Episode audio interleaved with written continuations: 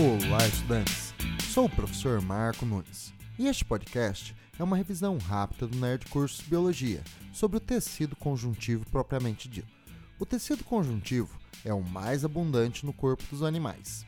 Ocorre em vários tipos, dependendo do tipo de células que possuem, das características da matriz extracelular e da função que desempenha. Um dos principais tipos de tecido conjuntivo é o propriamente dito que apresenta todas as características básicas dos tecidos conjuntivos, ou seja, células imersas em uma abundante matriz extracelular rica em proteínas, inervação e vascularização. Ocorrem em vários tipos. Se possuir uma grande quantidade de fibras proteicas, especialmente do tipo colágenas, é classificado como denso, podendo ser modelado se as fibras proteicas tiverem uma mesma orientação, ou não modelado, se as fibras tiverem orientações variáveis. Se possuir uma menor quantidade de fibras colágenas, é classificado como um tecido conjuntivo propriamente dito do tipo frouxo.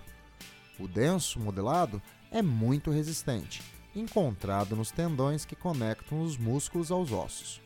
O denso não modelado é bem resistente, sendo encontrado nas porções mais profundas da pele. Já o frouxo é pouco resistente, muito vascularizado e faz a nutrição dos tecidos epiteliais que não possuem os próprios vasos sanguíneos. Os tipos mais comuns de células de tecidos conjuntivos propriamente ditos são os fibroblastos, que produzem a matriz proteica, e os macrófagos, que são um tipo de célula de defesa, capaz de fagocitar partículas estranhas no tecido conjuntivo. Bom, é isso aí. Continue firme nas revisões do Nerd Curso Biologia e bom estudo!